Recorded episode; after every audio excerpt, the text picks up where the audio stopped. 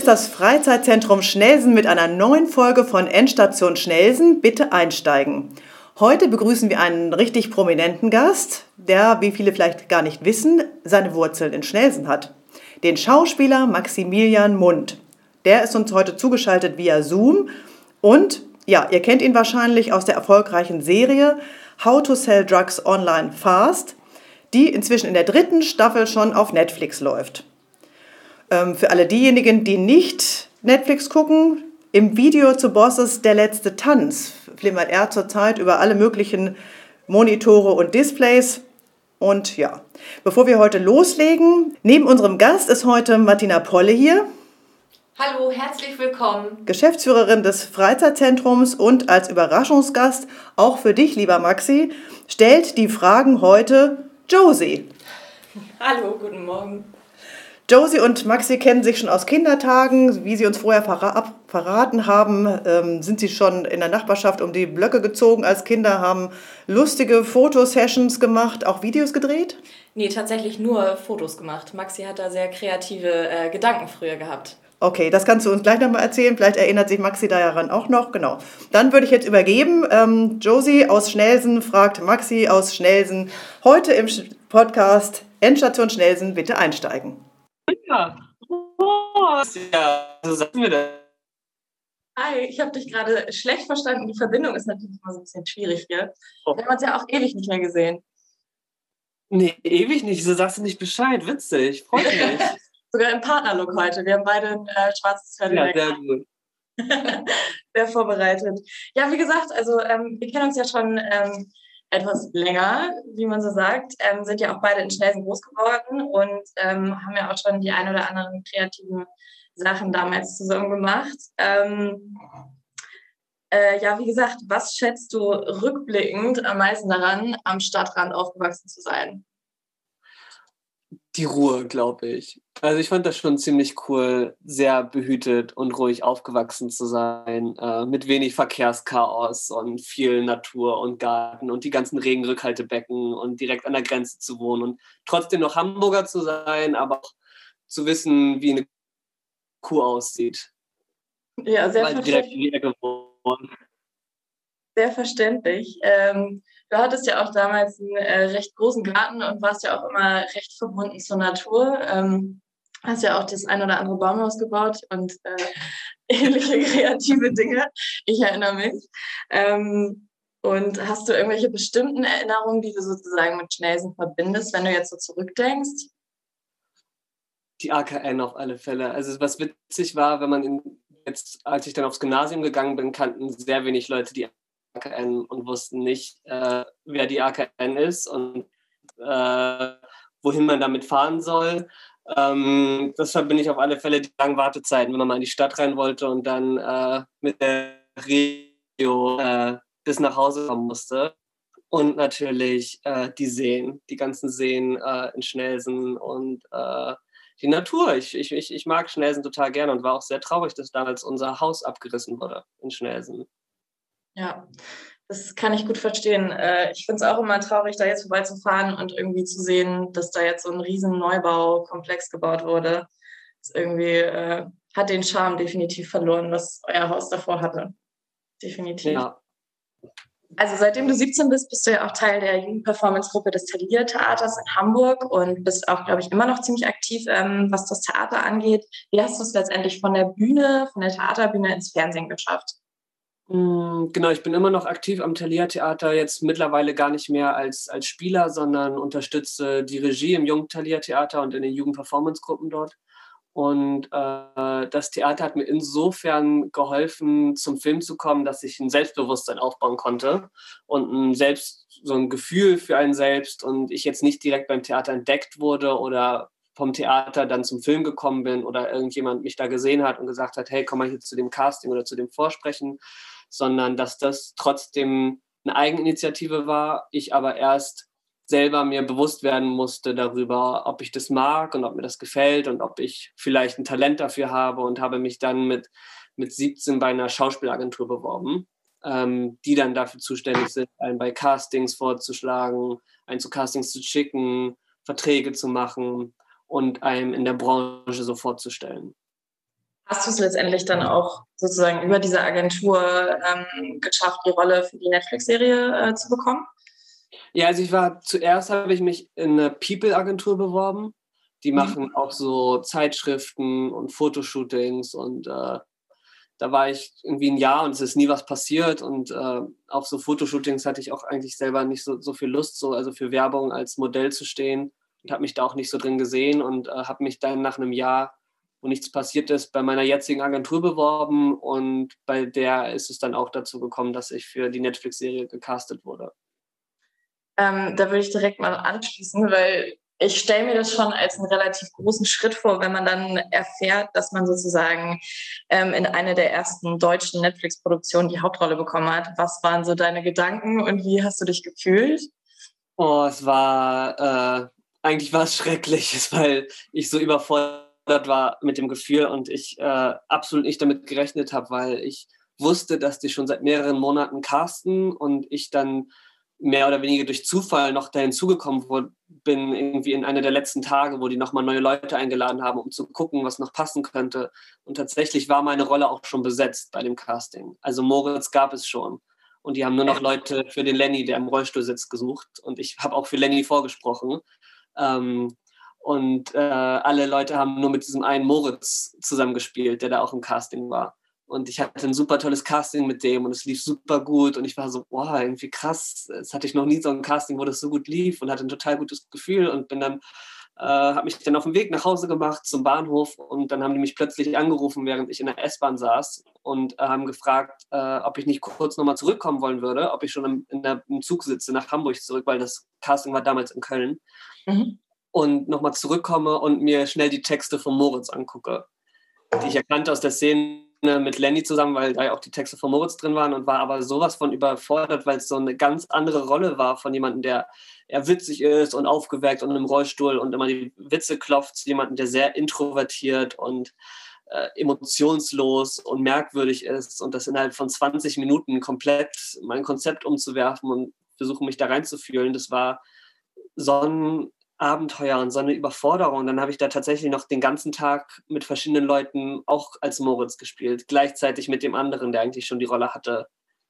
Was dann echt wie so, ein, wie so, ein, finaler Kampf war, in so einer, wie man das so aus Castingshows oder, oder so kennt. Und das ist das große Finale und es sind noch zwei da und jetzt müssen sie gegeneinander kämpfen.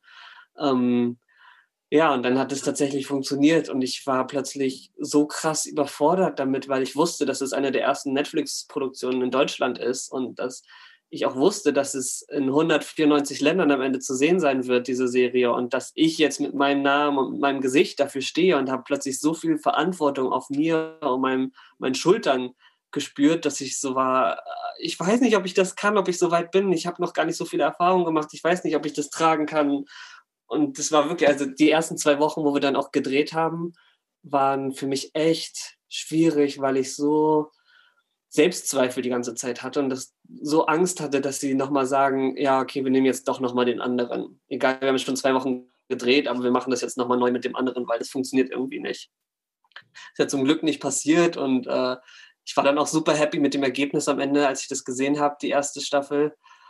Und äh, was mir auf alle Fälle auch ein Selbstvertrauen geschenkt hat und ein, so ein Vertrauen darin, dass man das schon, dass es schon richtig ist, für was man sich entscheidet. Wahnsinn, ja, das hat ja dann auf jeden Fall noch so eine ganz andere Hintergrundgeschichte, die ich jetzt zum Beispiel auch überhaupt nicht kannte. Und da hast du dich dann ja echt äh, äh, wettkampfmäßig durchsetzen müssen, damit du die Hauptrolle sozusagen bekommst. Aber äh, sehr, ja. sehr cool.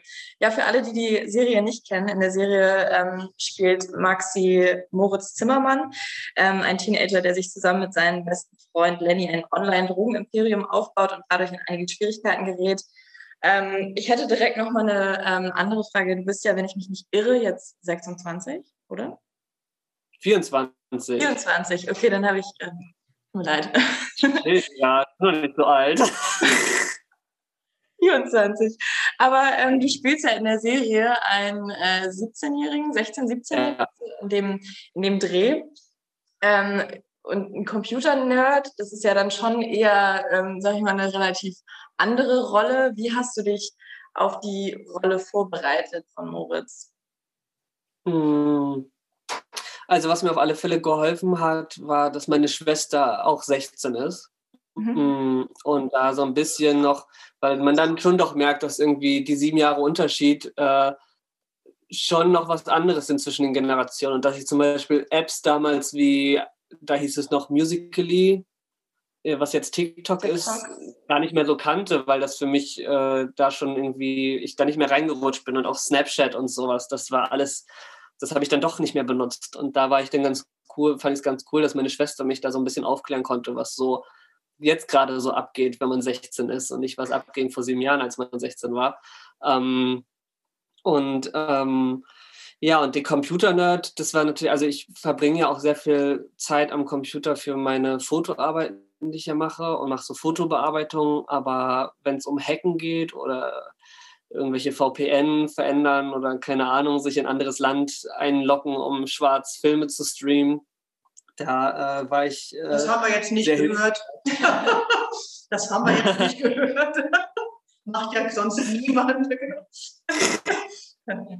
ja, das musste, das musste ich schon neu dazulernen. Und da hatten wir auch ein bisschen Training von der Produktionsfirma. Das sind alles, also die die Serie gemacht haben, die Produktionsfirma, das sind ziemliche Nerds. Und die haben mit uns äh, das dann beigebracht sozusagen. Aber tatsächlich hatte ich auch für einige Szenen Handdouble, die dann das schnelle Tippen auf der Tastatur für mich übernommen haben, weil ich wirklich da sehr Schwierigkeiten habe, mit zehn Fingern zu tippen. Ja, nicht schlecht. Das ist aber auch äh, sehr skurril, wenn man überlegt, dass es irgendwie für alles inzwischen anscheinend dann ja Doubles gibt. Also ja. wenn es schon irgendwie Handdouble gibt, absurd. Aber gut, ähm, was mich jetzt persönlich auch mega interessiert, wie lange dreht man für eine Staffel? Also ihr habt ja jetzt, wenn ich äh, richtig informiert bin, schon die dritte Staffel abgedreht. Das heißt, ihr habt dreimal jeweils gedreht. Wie lange dreht ihr jeweils für eine Staffel? Mm, das sind ungefähr zweieinhalb Monate, die man dreht.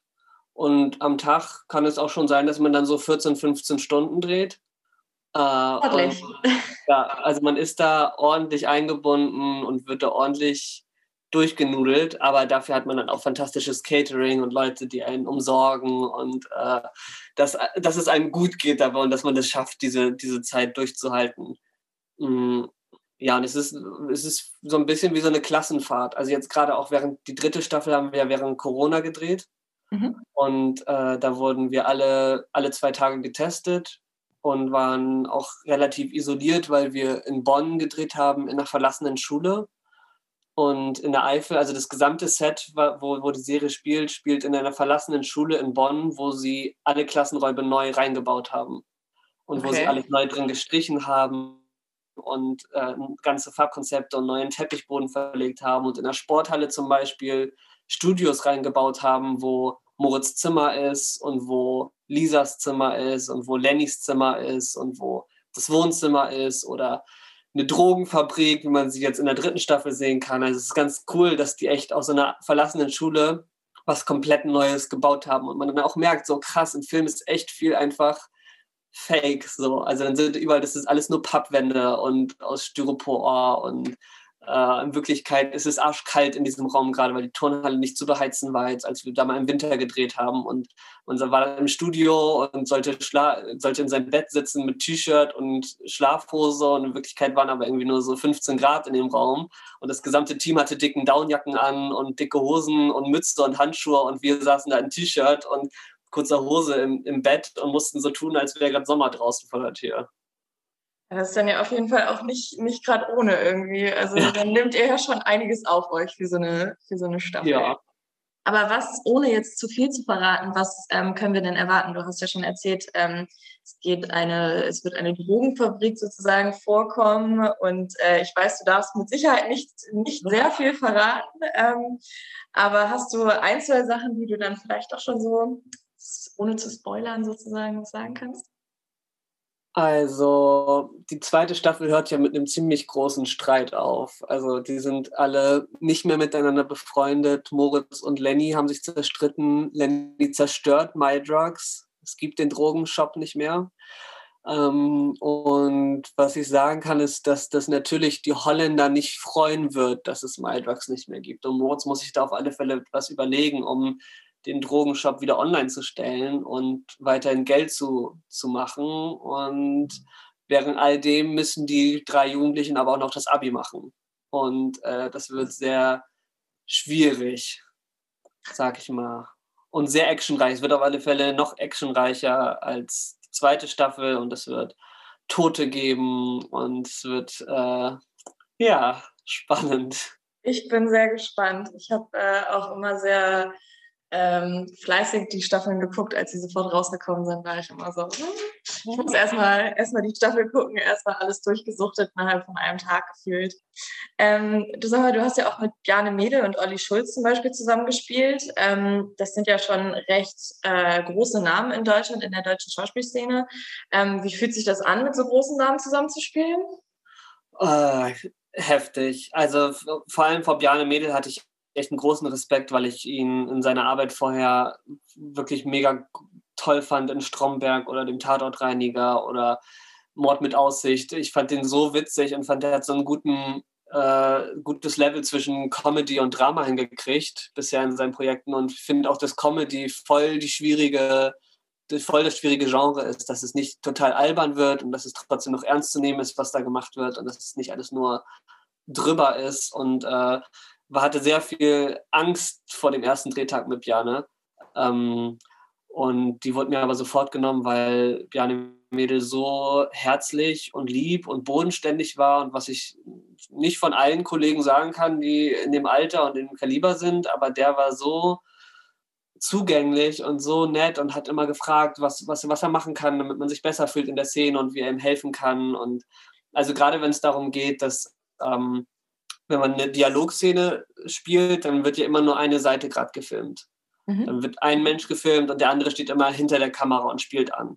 Und es gibt viele Kollegen, die dann nicht 100% geben, wenn sie hinter der Kamera stehen, sondern nur ihre Lines geben und du musst dir dann ein bisschen fast schon vorstellen, manchmal, wie es eigentlich ist, wenn sie gefilmt werden, wie viel sie da geben. Und Jane Mädel ist aber einer, der dann immer 100% geht, ob jetzt hinter der Kamera steht oder vor der Kamera. Und das hat echt, echt Spaß mit dem gemacht, das zu drehen. Cool. Ja, das äh, ist bestimmt auch eine tolle Erfahrung, die man dann irgendwie ähm, so früh in der Schauspielkarriere ja auch schon machen darf. Ich meine, ja. ähm, ich bin mir sicher, das wird nicht deine letzte große Rolle sein, weil äh, ich glaube, dass du dir damit schon irgendwie auch einen Namen gemacht hast jetzt. Ähm, kann man äh, denn von dir jetzt ähm, noch weiteres vor oder hinter der Kamera erwarten? Weil ich habe ja auch, ich weiß ja auch, dass du gerne Fotos machst und auch schon den einen oder anderen Kurzfilm ähm, produziert hast oder ähm, die Regie dafür übernommen hast. Was sind jetzt so deine nächsten Projekte, die jetzt noch so kommen?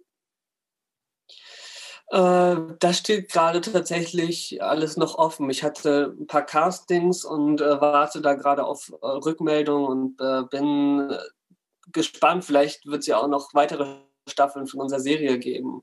Also steht noch nicht fest, ob die dritte die letzte ist, steht aber auch noch nicht fest, ob sie es doch ist das hängt immer wieder davon ab, wie viele Leute das zu äh, schauen werden am Ende und wie gut die ankommen wird. Und ich hoffe natürlich, dass die dritte Staffel sehr gut ankommt, dass wir weiter drehen dürfen, weil auf alle Fälle es noch nicht alles auserzählt ist.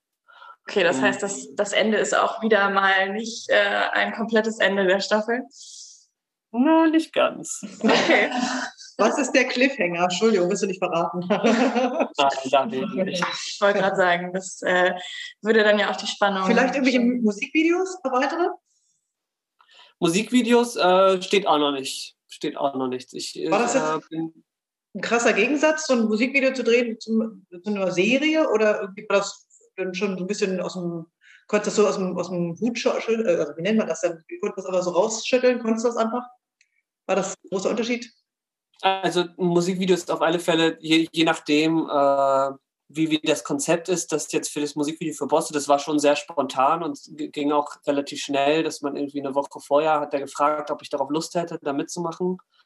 Weil ich Bosse kenne über äh, jemand, übers Theater, weil der schon mal da am Theater war und dazu zugeguckt hat und man irgendwie dann geschnackt hatte und dadurch wir Kontakte ausgetauscht hatten. Ähm, und so ein Musikvideodreh ist einfach super schnell. Also wir haben das innerhalb von einer Nacht gedreht und äh, es ist immer alles sehr spontan und fix und es macht total Spaß. Und man muss halt so zack, zack, zack, man hat für alles so ungefähr eine halbe Stunde für jede Szene und dann geht's weiter. Mm, das war schon äh, aufregend auf alle Fälle, aber das, ist, das macht auch total Spaß. Ist halt cool, weil, weil man oft da ohne Stimme spielt und dann geht es tatsächlich oft einfach nur über Emotionen und Bilder und, und weniger über, über Dialogszenen. Genau, sonst 2021, was hast du einen Wunsch für 2021? Also ich habe wirklich das Glück, dass wir gerade von der Pandemie jetzt zwar betroffen sind, aber die Möglichkeiten da sind zu testen und, und sicher zu drehen, äh, was zum Beispiel die Leute im Theater nicht von sich behaupten können. Die Theater sind ja immer noch geschlossen und steht nicht da, wie lange sie noch geschlossen bleiben und auch mit unserer Jugendgruppe, wo die Arbeit einfach wunderschön ist, mit den Jugendlichen zusammenzuarbeiten und denen auch irgendwie eine Möglichkeit zu geben, sich auszudrücken. Das ist echt schwierig gerade, dass sie das nicht dürfen und nicht können ähm, und nicht geprobt werden darf. Mm, deshalb bin ich sehr glücklich, gerade in der Position zu sein, beim Film zu arbeiten und, und auch drehen zu können. Ähm, und werde jetzt, also nee, stimmt, was ich schon sagen kann, ist, dass ich im Februar und März für Neben der Spur drehe. Das ist so ein Krimi-Format, äh, so 20.15 Uhr im ZDF ausgestrahlt wird, mit Ulrich Nöten zusammen. Das werde ich jetzt äh, ein paar Tage drehen. Ähm, genau, dann mal schauen, aber da bin ich echt froh, dass das funktioniert. Das werden wir dann natürlich auch wieder gucken, oder? Definitiv, sehr cool. Ja. Auf jeden Fall. Ja, dann äh, wissen wir auf jeden Fall, wie es für dich weitergeht in den nächsten äh, Monaten und Jahren. Und wir sind schon sehr gespannt, ob dann noch eine weitere Staffel rauskommt oder ähm, wie es dann letztendlich auch mit How to Sell Drugs Online Fast weitergeht. Kannst du uns schon ein Datum nennen, wann die Staffel so ungefähr ähm, die dritte Staffel jetzt rauskommt oder weißt du das selber auch noch nicht? Noch nicht oder ich weiß leider selber auch nicht. Manchmal ist so echt so ein doofes Gefühl, da mitgearbeitet zu haben und so Part davon zu sein und dann aber so die ganzen Prozesse die dann danach ablaufen, so gar nicht involviert zu sein. Deshalb weiß ich selber gar nicht. Ich gehe mal davon aus, dass sie so rauskommen wird wie die anderen beiden Staffeln auch so im Mai, Juni. Ja. Vielleicht auch ein bisschen früher, weil wir dieses Jahr auch früher gedreht haben. Wir haben ja schon im Sommer gedreht, letztes Jahr. Ähm, genau, aber ich würde so früher in so mhm. drei, vier Monaten sagen. Ja gut, dann sind wir gespannt und äh, ich werde auf jeden Fall die dritte Staffel auch wieder in einem ja, Tag. Gucken wir alle. Gucken wir alle, auf jeden Fall. Der schnellsten Fanclub hier. Sehr schön. Dann laden wir dich auch gerne wieder ein zum nächsten Podcast, wenn es ein neues spannendes Thema gibt oder wenn in Schnellsen irgendwas los ist, ähm, wo du was zu sagen möchtest. Genau. Dann vielleicht auch mal live und nicht über Zoom. Das wäre schön, wenn wir uns persönlich ja. mal sehen können. Ja. Das Absolut. wünschen wir uns ja, glaube ich, alle. Genau. Vielen, vielen Dank für deine Zeit, dass du uns heute uns genommen, gegeben hast und dass du dir die Zeit für uns genommen hast. Genau, vielen Dank. Ganz liebe Auch dir, Dosi. Ja, vielen Dank. Äh, für das wunderbare Interview. Vielen, vielen Dank. Genau. Danke euch. Dankeschön. Danke auch dir, Maxi.